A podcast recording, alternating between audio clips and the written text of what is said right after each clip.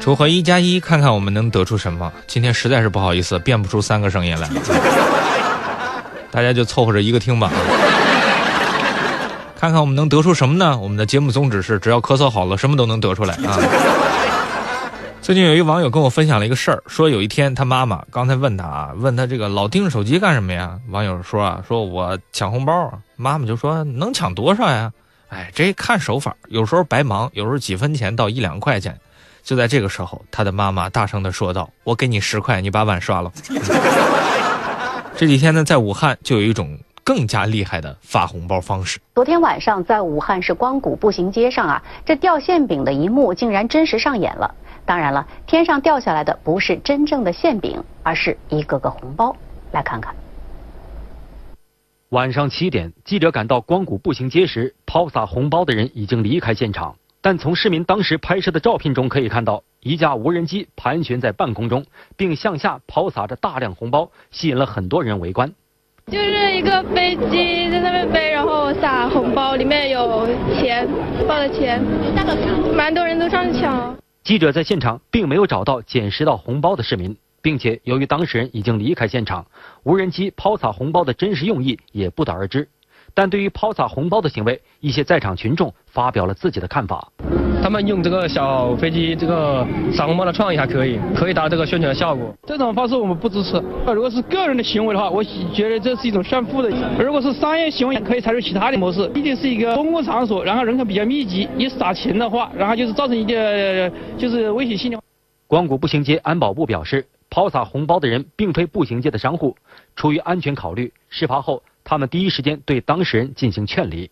他们仪上面那个有挂了一个那个二维码，但是具体是做什么业的，什么业他不太清楚。我跟他讲清楚，我说你要做这个活动啊，再把到公司来把手续流程走完，把现场布置好，让你单独在做这个活动。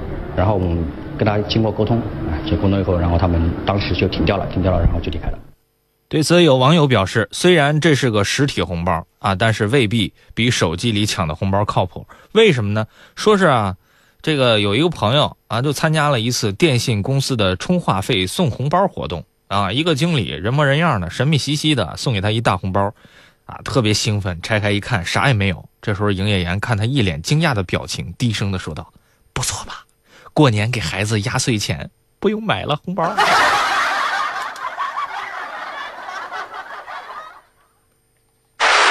有的时候啊，你会感觉这个世界会把你填得满满的。比如一位网友就曾经被填得满满的。据说有一次他家里的垃圾桶坏了，买了一个新的坐地铁，出来的时候垃圾桶就满了。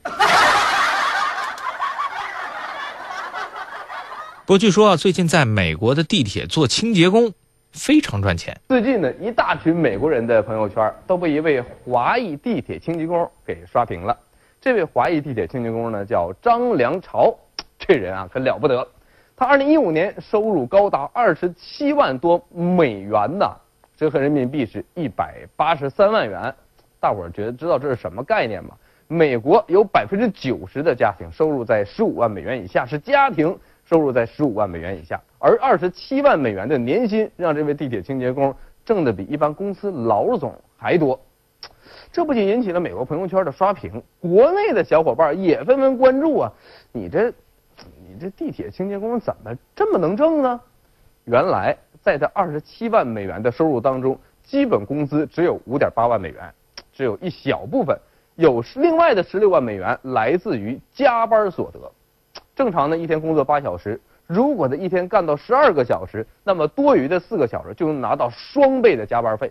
而张良朝时间都用来着加班了，就是靠着超强度的加班费拿到这么高的薪水。而且呢，咱也说，你这地铁清洁工啊，工作强度也不是普通人能够承受的。曾曾经就有呢，美国网友问，说我当教师啊，你看我这靠知识是吧，工资还不到他的四分之一，我也要申请这份清洁工的工作。结果一看招聘条件，得吃不了这个苦。地铁客流量那么大，是吧？你说要时刻盯着，保持一尘不染呐。而且美国人呢，也确实挺认可和尊重这样努力和勤劳的人的。其实，总之还是那句话嘛，一分耕耘一分收获。对此，有网友表示：“为什么同样是加班，差别竟然会这么大？于是有一个人告诉我，有一次周末被叫去加班，结果没啥事儿又不能走，只好看美剧解闷儿。老板到公司看见他就训斥他，到公司不干活看美剧，公司的店不用钱呀。本来心情就不好，网友就急了，说你让我加班，给我加班费了吗？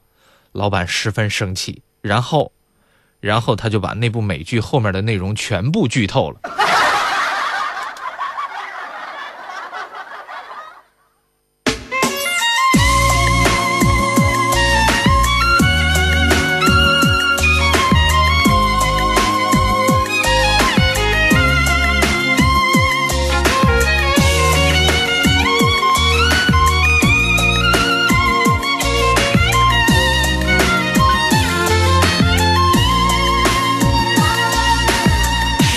这几天呢，有位网友跟我分享了他儿时的一件事儿，说是有一次他小时候和几个小朋友做捉迷藏的游戏，就剩下一个叫小东的朋友了，怎么也找不着啊！网友大喊一叫啊，这个前两天你们谁在老师那儿告我状了？边儿周围小朋友都说不是我，也不是我，网友就喊那一定是小东了。就在这个时候，草丛深处传来了一声骂街的声音，那小东就找着了嘛哈。所以这个故事告诉我们，熊孩子急了，什么事儿都干得出来。几天前，山东菏泽的一个十三岁的初中生也因为学习问题和家人拌嘴离家出走了。那为了更快的找到孩子，孩子父母在呃朋友圈包括微博发布了寻人启事，警方、学校、热心市民、孩子家人一起全程寻找，但是没有结果啊！民警呢就调取了周边的监控，没有发现孩子的身影，这怀疑孩子并没有离开家啊！孩子母亲在民警的建议之下，在家中挨个房间搜索啊，结果呢，在一个平时放置杂物的房间床底下，就找到了失踪两天的孩子啊！孩子平安就好，但是这个教育问题还真不是一顿揍就能够解决的。对此，有网友就说：“现在的孩子真是了不得。”他说自己的外甥有一天把他妈妈惹急了，啊，生气了。他爸爸就说：“这是我媳妇儿，你凭什么惹她生气？等你将来娶了媳妇儿，我也这么气你媳妇儿，你乐意吗？”啊，谁知道弟弟一下就火了：“别提我的伤心事了，行吗？过两天就是光棍节。”